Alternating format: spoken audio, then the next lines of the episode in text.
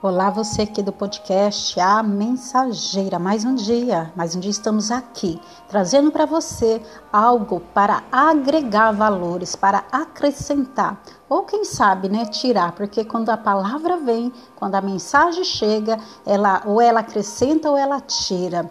Mas tira como? Tira algo de que não acrescenta nada em você. Então a palavra ela tá surtindo o seu efeito, ela tá, ela tá é, fazendo aquilo que ela veio fazer.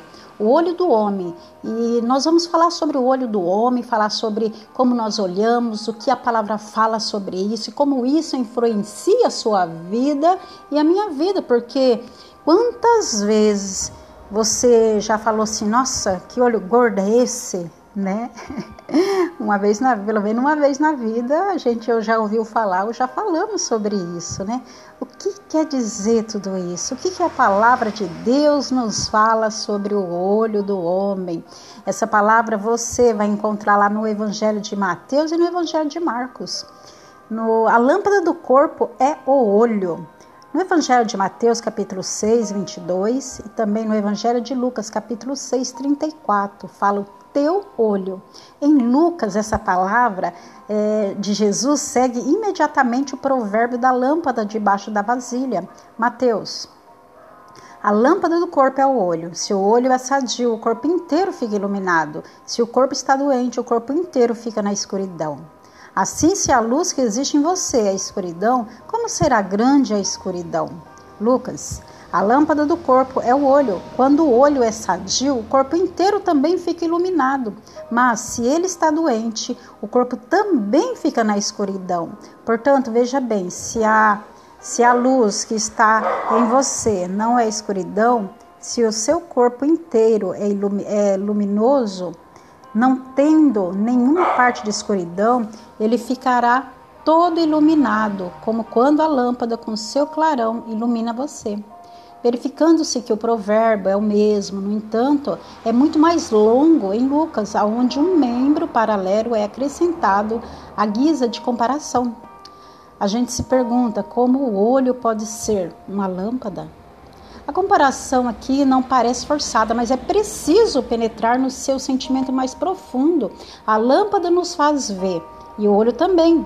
Assim, além disso, o olho é o órgão do corpo através do qual a luz entra. Sem luz, o homem não pode ver, como também não pode ver sem olhos. Quando se olha o olho de um homem, nele se vê sempre um reflexo de luz. Às vezes o olho parece brilhar. De noite, os olhos de diversos animais parecem luminosos. É claro que nem sempre Jesus entendeu é, dizer sem mais algo a respeito do olho do homem ou do seu corpo. Uma parábola, coisa com a qual uma outra é comparada, nem sempre é 100% tirada da realidade. E esse pode ser um caso dessa parábola. Então, Jesus quis falar do espírito humano, que é uma lâmpada, muito mais importante do que o olho. Ele deve ser puro, sem intenções, escondido, reto e claro, portanto, uma fonte de luz espiritual que ilumina o homem. Um salmista pediu a Deus um coração puro, um espírito firme, Salmo 51, 12. O coração era considerado como a sede dos sentimentos e da inteligência, sobre, sobretudo desta última. No Antigo Testamento, o coração significa muitas vezes é simplesmente a inteligência. E os filósofos árabes da Idade Média falaram dele do mesmo modo. No homem, o sentimento e o espírito, inteligência. Então, de tal modo, ligados que para muitos homens é difícil separá-los.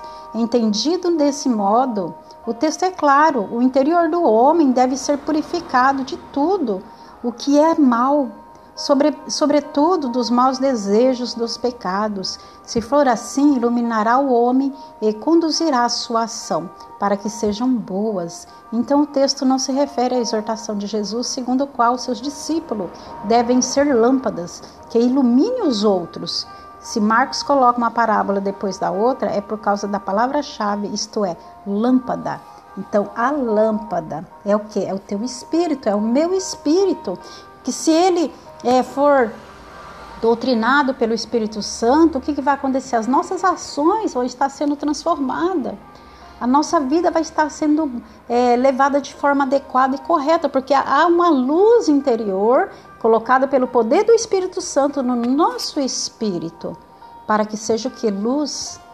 E essa luz vai transpassar o nosso olhar a ponto de fazer comunicação com a nossa voz, porque muitas vezes nós temos um olhar iluminado, mas nós temos atitudes errôneas, nós temos palavras errôneas, então não é o olhar. Tem muita gente que fala assim: ah, eu conheço a pessoa pelo olhar dela, o que será isso? Então, por que também a palavra fala que, que os olhos, eles são espelho da alma? Os olhos são espelho da alma. E por que é, muitas vezes nós vemos também falar assim: nossa, como seus olhos são tristes. Amados, nós precisamos ter uma consciência é, de revelação aqui para compreender que o, que o que move o nosso olhar de luz é o nosso espírito, é o espírito que habita em nós em, em, concordância com o Espírito Santo, porque quando o nosso espírito é, é, para para ouvir o Espírito Santo, para aprender se, se há um movimento em você e em mim, há uma movimentação divina no nosso caminhar, na nossa vida. E muitas vezes nós, é, nós impedimos com que essa luz chegue a nós por conta das situações externas. Externas.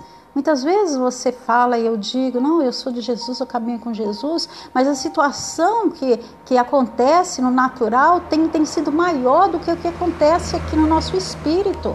E quando isso acontece, o nosso olhar, ele só consegue ver o quê? Ele só consegue ver a dificuldade que está fora hoje.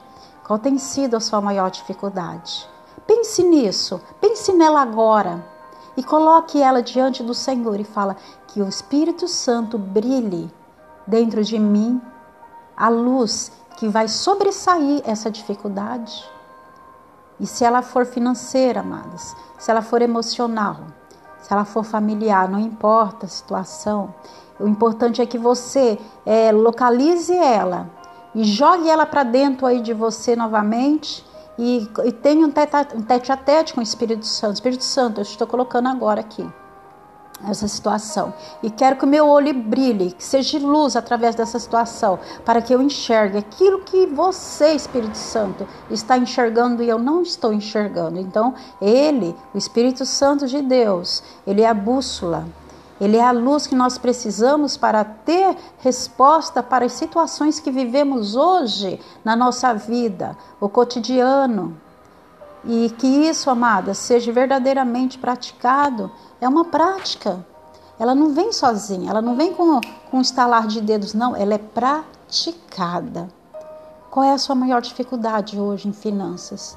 Qual tem sido o seu maior medo hoje acerca das suas finanças?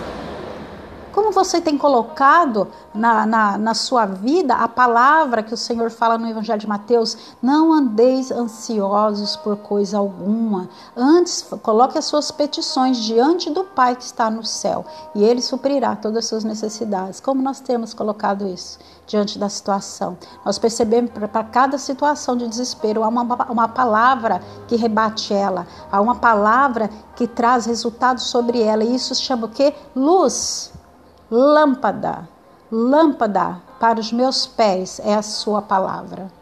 Então, que essa palavra possa ministrar no teu coração hoje e traga para você realmente algo na prática para que você hoje possa fazer em nome de Jesus. Que é Marisa Rocha do Ministério A Mensageira, que você possa ser abençoada em nome de Jesus.